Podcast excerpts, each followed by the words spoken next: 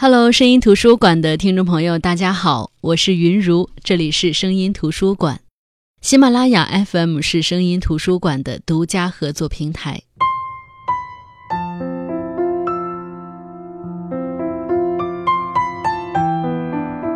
之前在跟大家分享李娟的散文随笔集《记一忘三二》的时候，我曾经跟大家描述过李娟的文字如何的浑然天成。我也总在感叹说，为什么会有人能够如此鲜活地描写生活呢？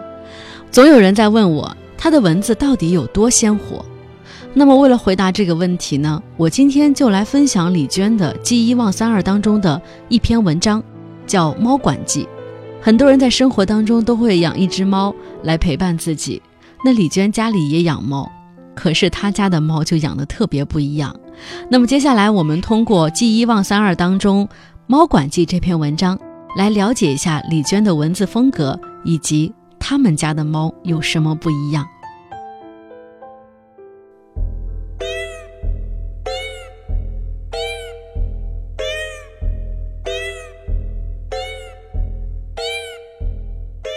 我家养过很多的猫，仔细想想，与其说是我养着它们，不如说是它们某天碰巧路过我家。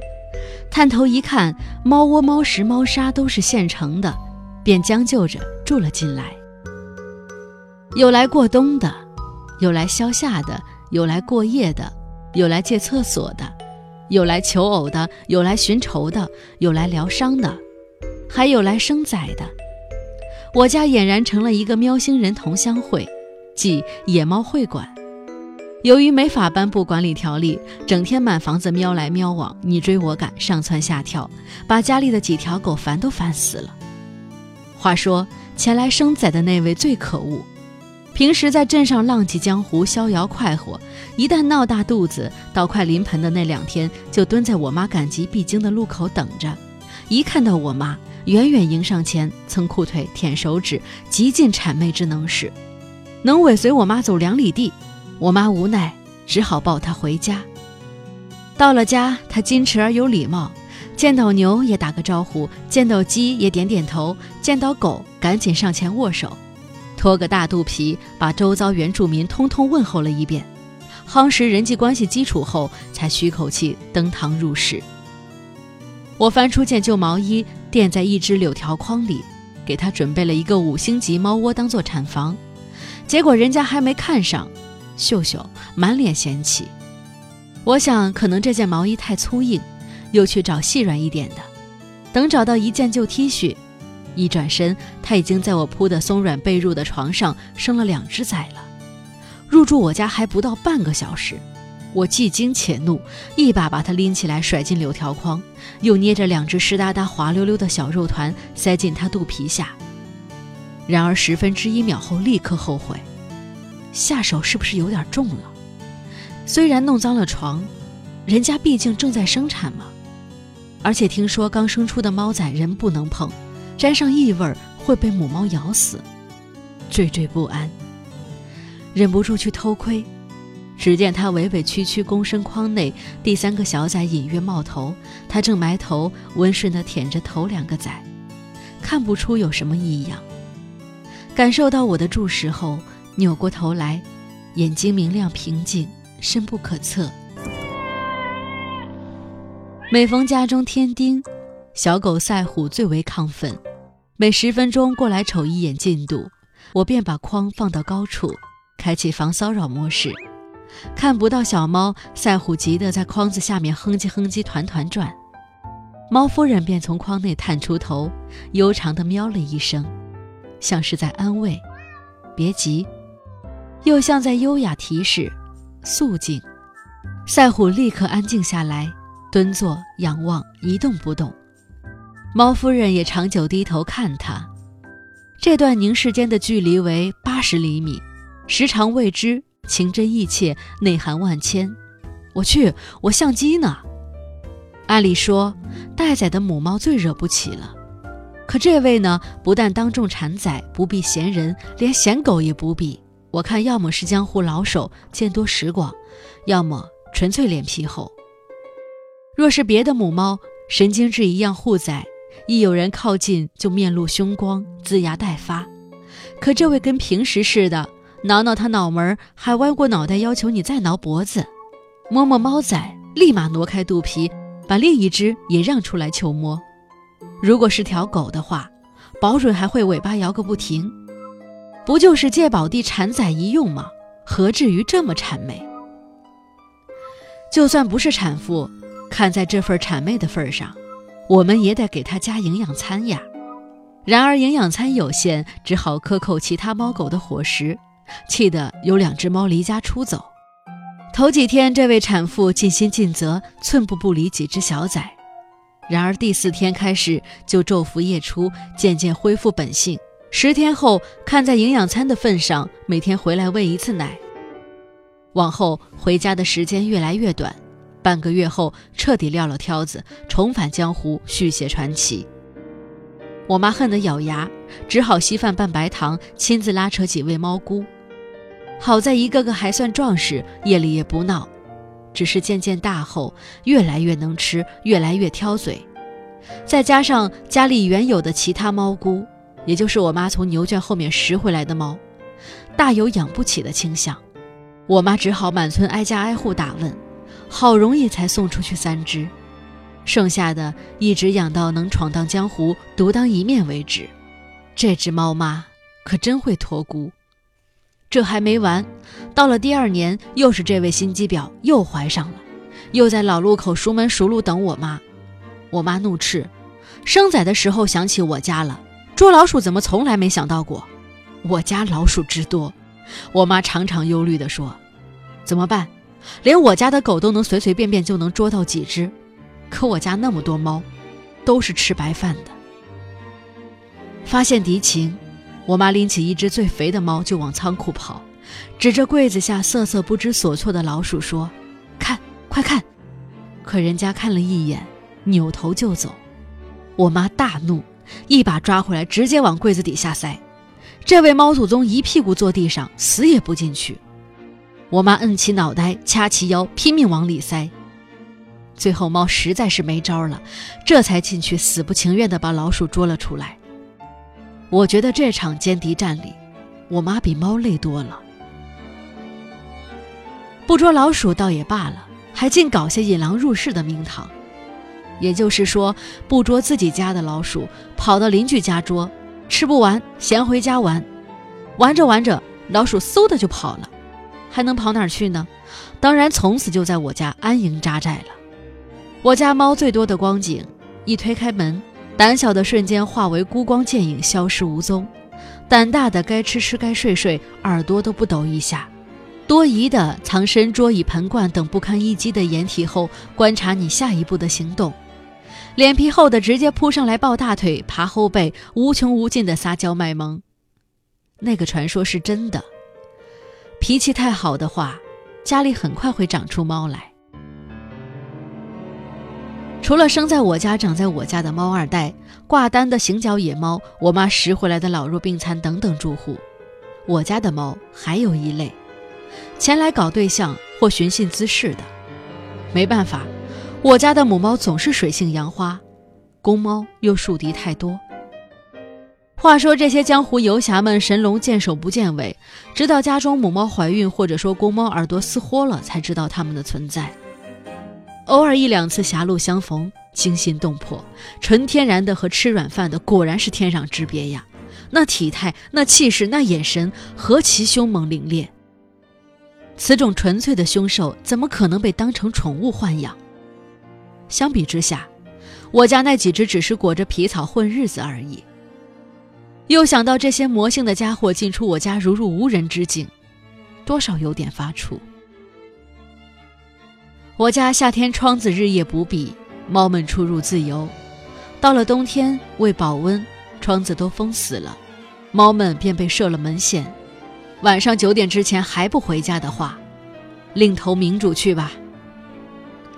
说起来，还是红墩镇的猫都太笨了，进不了家门的话，只知道蹲在门口傻等，不像之前在阿克哈拉村，那里的猫都会叫门。在阿克哈拉，我们的住处是由一处兔舍改建的，卧室紧挨着仓库，仓库屋顶设有换气的天窗，很快成为猫儿们的 VIP 通道，昼夜不息，冬夏无阻。仓库和卧室间还隔着一道门，夏天随时敞着，冬天随时关着。无数个冬日的深夜里，这些家伙们一边呲啦呲啦挠门板，一边喵叫连天，一次又一次将我们从梦中惊醒，从热被窝中拖出，等放进门来喝水、吃食、上厕所发愣。暖和过来了，这些家伙又觉得还是外面自在，于是继续挠着门叫唤，吵得不得了。只好再爬起来把他们放出去。出去之后没一会儿，各位就醒悟过来，这样的天气的确不适合浪荡。于是再回来，理直气壮的接着又挠又叫。我和我妈不知道一夜起身多少次去给他们开门关门开门关门，门童也没这么辛苦呀。况且门童开一次门还能得到一点小费呢。我妈总是在黑暗中一边摸索起身，一边怒斥。然而不给开的话。于心不忍，更没法安心睡。毕竟这天寒地冻的。唉，算了，猫知道个啥？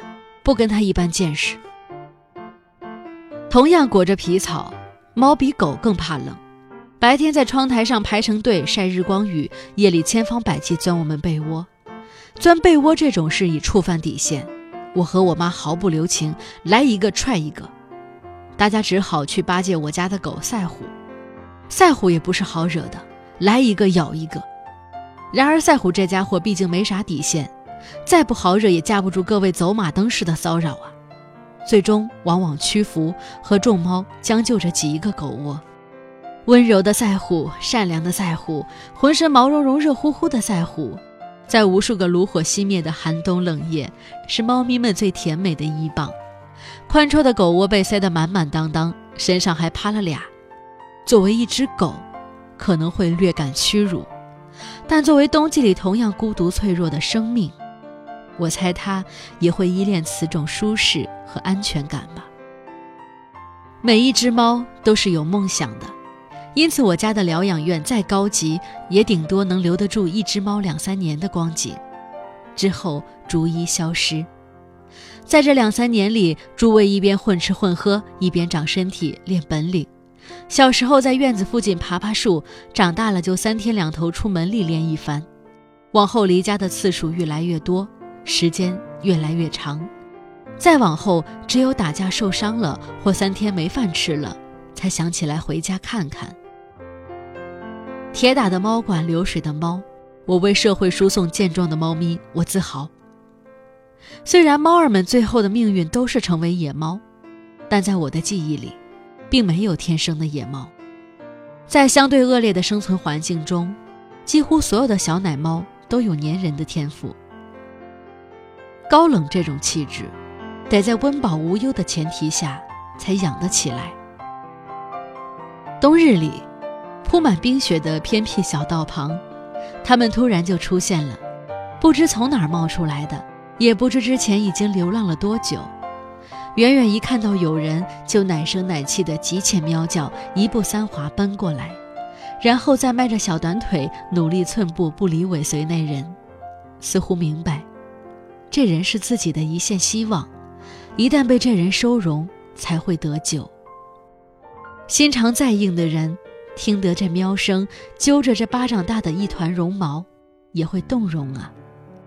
不知此种求救的本能是怎样在猫的基因里流传下来的。我从没见过哪只小猫在走投无路时会找牛求助、找马求助、找拖拉机求助，而后者明明看上去比人强大多了。小奶猫之可爱，让人恨不能揣在口袋里走哪儿带哪儿，时不时掏出来搓搓揉揉，还总会令人自私的叹息。要是永远都这么一点点，永远长不大就好了。虽然许多动物小时候都是可爱的，但在我看来，什么都无过于猫。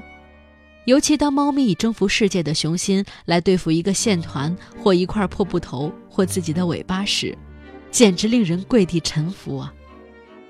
在猫咪短暂的童年时光里，世界一度只有猫窝所在的房间那么大，终日翻箱倒柜，无所不至。终于有一天爬上了窗台，抬头一看，浑身毛炸，三观尽毁，从此就再也不理会毛线球和电灯拉线了。窗台成为他的超大屏直播厅，每天投以大量时间把猫脸贴在玻璃上，以观测外太空动静。有时候，一只野猫从外面沿着窗台悠悠踱过。它曾是他的母亲，母子俩隔着玻璃对视，似乎都想起来什么，又似乎什么也没想起来。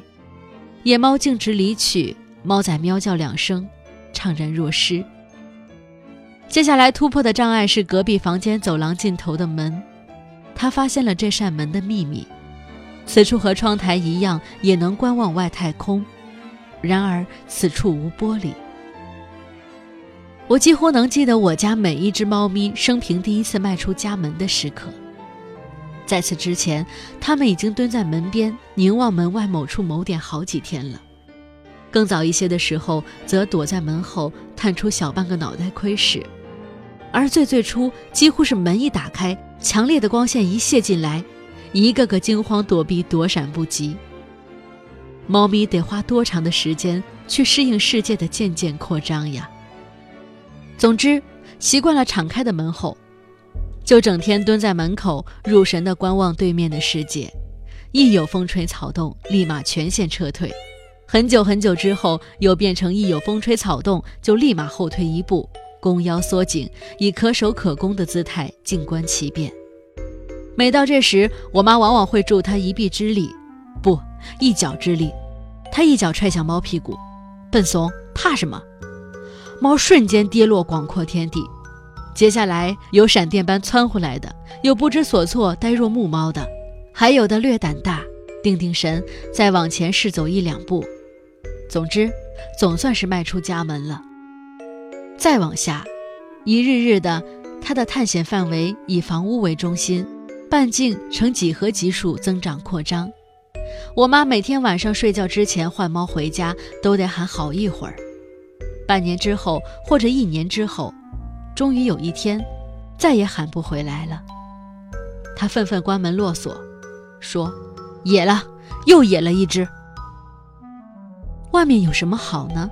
鼠药成患，危机四伏，没有温暖的猫窝，没有充沛的食物，没有挡风遮雨的墙壁屋顶。然而，若为自由故。”什么都可抛，我等凡人安知猫之志？可我等凡人从此便也再没什么可为他们做的了。才开始还尽量开窗留门，存几根火腿肠恭候大驾。日子久了，渐渐放下，直到某天一开门，突然间迎面撞见他正做贼一般的巡视厨房，不由惊呼：“原来你还在，还以为你死了呢。”长久不归家的话。要么已经称霸一方，温饱无忧；要么就已经死了。似乎两到三岁，往往是猫的一个坎。一旦活过这个年岁，越过这道坎，已经身经百战，世事尽阅，躲得野狗，识得毒耗子，并且赚得一定江湖威望，从此披风沐雨，抗衡光阴。可若过不了这个坎，便再无后话。有时路过垃圾堆，看到一具猫尸歪歪斜斜抛弃其中，认出是从我家出去的某位，微微记起他小时候的模样，记起他在怀里打滚的情景，也只能叹息，白吃了我家两年饭。从我家出去的猫，就算没有白吃饭，也终将成为白眼猫。田野间、树林里，狭路相逢，它敌意已对。又蓦然折身而去，有时他也会愣愣神，似乎记忆的遥远之处火光一闪，犹豫着冲我喵叫一声，我连唤咪咪，令他记起了更多，不知不觉向我走来。然而还剩最后两三米时，又猛地觉醒，飞身窜开，三两下就消失在草丛深处。无论我怎么高呼咪咪，都不肯回头了，多少有些失落。正是这个肥头大耳、高度警惕的家伙，小时候曾在脚边、手边寸步不离，贪吃贪睡，娇声娇气，一喊咪咪跑得飞快。后来渐渐长大了，多少个深夜里，他和外猫混战，惨叫连连。我们全家从床上爬起，操起家伙出门助战。也是他，闲来没事把家里的床单门帘扯得稀烂。我不止一次建议剪了他的指甲，我妈坚决不予采纳。她担心没了指甲，在外面打架更是打不赢了。打不赢也就罢了，逃命时连树都爬不了。亲密终成陌路，在我的童年时代，这种情景总会令我痛苦。长大后渐渐释怀。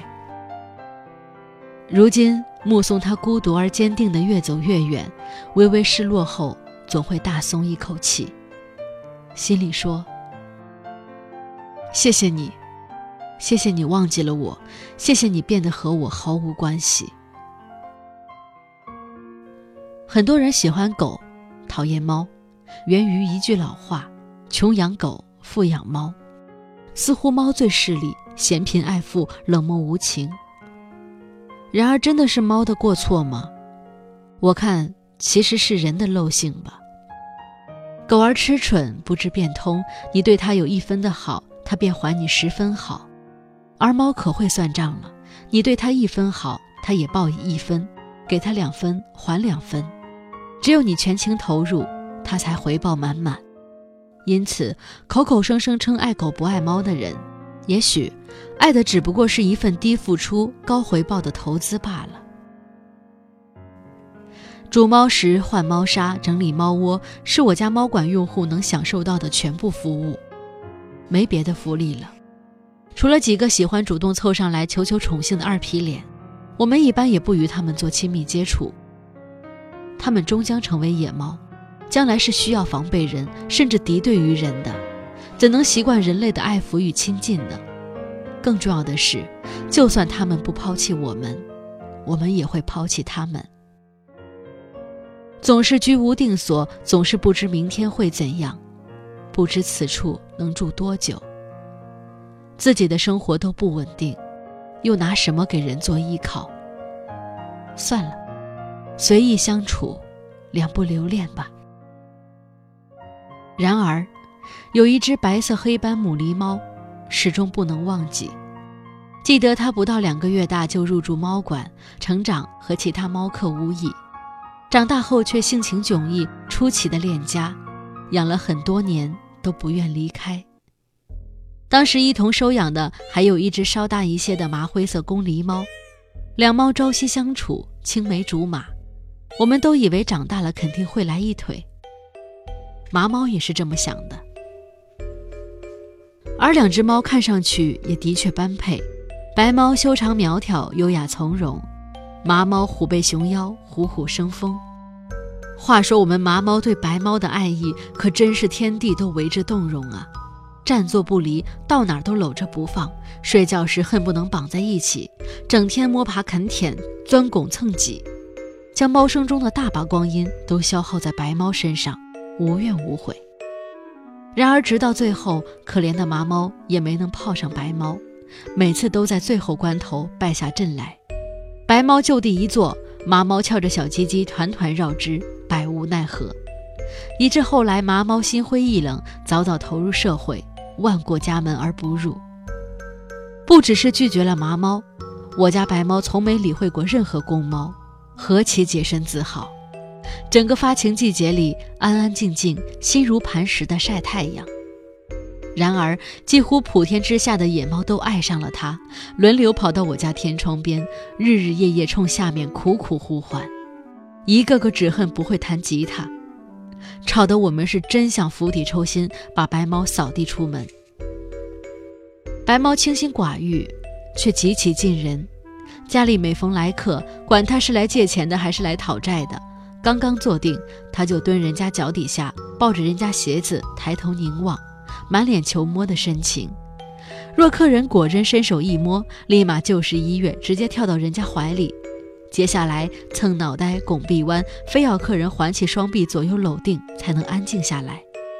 死了一样的瘫卧在客人怀里，似有无限享受，也不管这大热天的客人多难受。对待自己家人就更不客气了，每天非要和赛虎睡在一起，挤成阴阳八卦图，还喜欢待在我妈头顶上，一逮着机会就爬上去，卧得稳稳当当，以为自己是个帽子。那时我妈在阿克哈拉开杂货店，天天就这样顶着一只猫跟顾客讨价还价，在当地传为奇谈。后来渐渐大了，头顶坐不稳当了，改蹲肩膀上，监控探头一样四面环顾店内的情景。总之，总得比我妈高点儿才安心。对于商店的生意，他比谁都操心。一来顾客，他寸步不离，走哪儿跟哪儿，喵叫连天。翻译过来就是：走过路过不要错过，三块钱你买不了吃亏，三块钱你买不了上当。我妈数钱的时候，他就在旁边紧紧盯着，俨然不放心账房先生的老东家。我妈卖火腿肠的时候，他尤其愤怒，这么大的事也不跟他商量。大家都爱火腿肠，一根火腿肠总是白猫和赛虎对半分。赛虎狼吞虎咽，迅速消灭干净，而猫慢条斯理地啃呀、舔呀、嚼呀。赛虎总疑心他多吃了好几倍的。他们平时特恩爱，一到这时就闹离婚。每逢出远门归来，猫也扑，狗也跳，扒行李、要鞋带，前前后后三百六十度无死角的亲热缠绵。若是猫狗也有高血压，早就亢奋成脑溢血了。好音乐能绕梁三日不绝，好猫狗能绕你半天不歇。顿时发现自己活在世上竟如此重要，又很惭愧。这样的一个自己，到底有什么好的呢？到了夜里，熄灯睡觉了，二位仍不肯离开我的床前，并排蹲坐，目不转睛盯着黑暗中的你，仿佛害怕你再度离去。哎呦，一提到我的白猫，就刹不住笔头了。当父母的都觉得自己孩子最好，养猫狗的都觉得自己猫狗最乖，我也未能免俗嘛。总之，我有过这么一只猫，它是我家唯一一只不愿成为野猫的猫。它没有探索世界的野心，没有生育后代的本能，清清静静，悠悠闲闲，除了家里和店里，整天哪儿都不去。不添麻烦，不闯祸，不偷食，不乱上厕所，不制造任何家庭矛盾。猫实在寡淡，也从没抱怨过。它美丽、温顺，充满喜悦。他对我们的信任以及对我们这个家的依恋，令人惊讶又幸福。他活在世上，像在深深地安慰着我们。他死的时候也没有打扰任何人。安安静静卧在后门墙角处的一只破铁盆内，像平时一样蜷作一团，没有伤痕，也不见受血。不知死了多久，不知之前遭遇过什么。我连猫带盆一起埋进了菜园里。我经历过许多猫的死亡，也亲手埋葬过许多猫，唯有这一次最伤心。我的微博头像就是它。白脸红鼻头，眼睛大且媚，还纹有眼线，人家那叫埃及艳后妆。絮絮叨叨没完没了，嗯，野猫会馆仍在营业当中，故事以后接着说。我那可爱的猫，今晚你不要再叫。我那肥胖的猫，今天吃的已经不少。我那胆小的猫，我叫你你别再跑。我那爱闹的猫，今晚你不要再闹。好的，这就是今天的声音图书馆。今天跟大家分享的是李娟《记忆忘三二》这本书的一篇文章，名字叫《猫馆记》。生性善良的人最受不了看到流浪猫、流浪狗。李娟就是这样的一个人，她把家门打开，欢迎这些猫来他们家里度过难关，也从不阻挡他们再次回到世界的中心，再次去江湖续写传奇。但是，猫的陪伴总是短暂的。那对于他在这篇当中关于猫的那些生动的描写，养猫的你或者说喜欢猫的你，会不会有同感呢？好的，我是云如，这里是声音图书馆，我们下期再见。靠着沙发睡着觉，你总是进入我的房间，脚步静悄悄，把你有力的尾巴冲着我不停的摇。每当我回家的时候，你们总是跑来对我叫。有时候看着你们打闹不停上蹿下跳，有时候生气的我看着满床的猫毛，经常在忙着录歌，你们不停咬着我脚。我说老铁，你们快点往旁边稍一稍。眯着你的眼睛，舔着你白色的猫毛，阳光它照在你的身上，总是乱叫乱闹。慵懒的样子看着真的特别可笑，经常来帮你清理眼角，你还在我床上尿尿。你总是爱用你的脑袋对我不停撒娇，它有时特别胆小，有时也会特别高傲。满地的猫砂你也不怕扎到你的小脚，只有猫粮不够的时候对我大喊大叫。我那可爱的猫，今晚你不要再叫。我那肥胖的猫，今天吃的已经不少。我那胆小的猫，我叫你你别再跑。我那爱闹的猫。今晚你不要再闹，我那可爱的猫。今晚你不要再叫，我那肥胖的猫。今天吃的已经不少，我那胆小的猫。我叫你，你别再跑，我那爱闹的猫。今晚你不要再闹。